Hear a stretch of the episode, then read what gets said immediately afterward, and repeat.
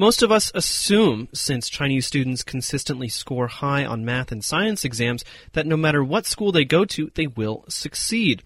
Unfortunately, we're finding out that that's not completely true.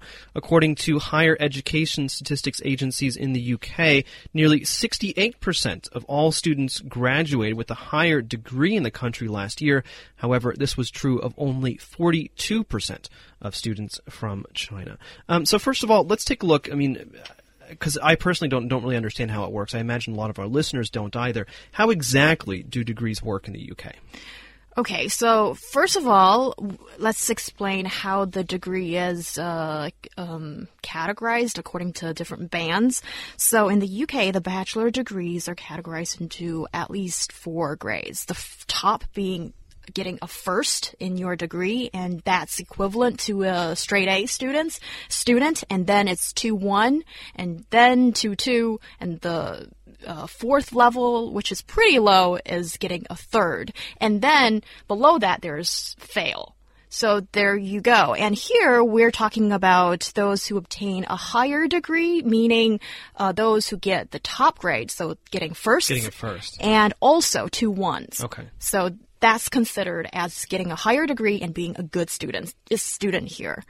So, well, basically, um, the story here is that um, to many people's surprise, that Chinese students who study in the UK don't seem to obtain the top grade of getting a first or a 2 1. And to some extent, I'm not surprised because when you see the number of uh, Chinese students that go study in the UK, it has expanded substantially. So I think it's not all the top students that go to the UK to, to study in the first place. So yeah, I mean, is, is there a correlation between between the number of students going and, and the poor performance? Well, I definitely think Jo Young has a point. The more students that go, obviously, not all of them are going to succeed at the top level. So we see a decrease for that reason. But also, you know, uh, Chinese students make up the largest group of international students. There's now nearly as many Chinese Chinese as UK full time postgraduate students, over 38,000 undergraduates. So the numbers are growing really, really fast. I think that uh, part of the reason could be related to cultural differences. Not all of the students that are going to these universities now are the ones who had international exposure before going to university. Not all of them are going on a government funded scholarship. Not all of them are the top, you know, students from their class back in China.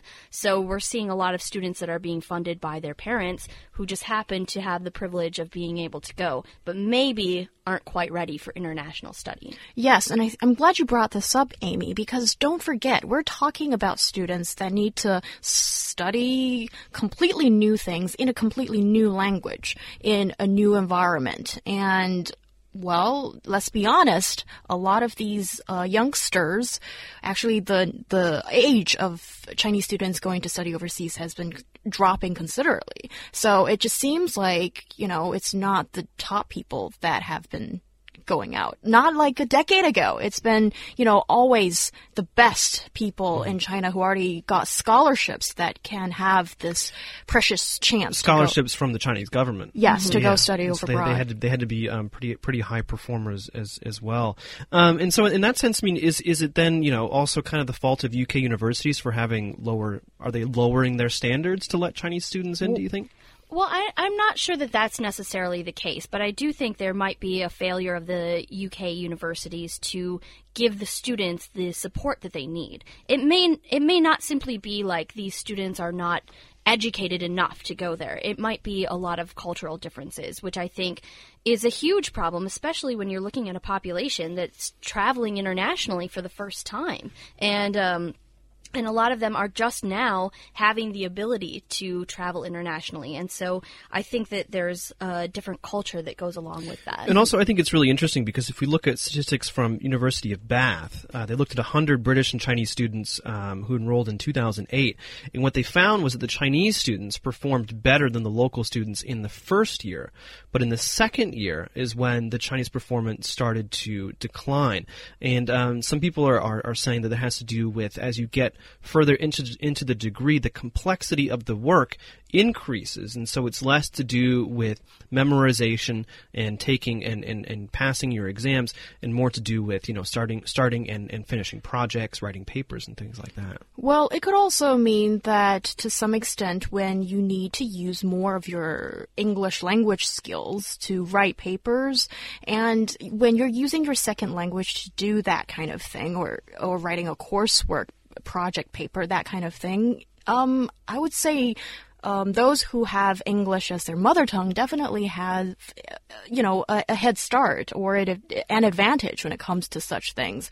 And also, I think now with more Chinese students studying a wider array of subjects, not just the traditional science subjects that probably doesn't need that much usage of the English language, then um, you know, it it's probably more difficult for them to obtain top grades in, let's say, humanities subjects. Right. And I think even the students who are studying science or engineering or whatever, in the West, the education system is very much focused on uh, breadth of topics rather than the depth of the topic. So it's not just about memorizing numbers or, you know, doing the formula. Even in engineering courses, you have to do group work, you have to write papers, you right. have to give presentations, and those are all skills that are not necessarily uh, uh, not necessarily focused on in the Chinese education system. Also, another expl- uh, explanation of why Chinese students got great GPAs to get admitted and didn't seem to perform well afterwards after their enrollment could be some of these Chinese students they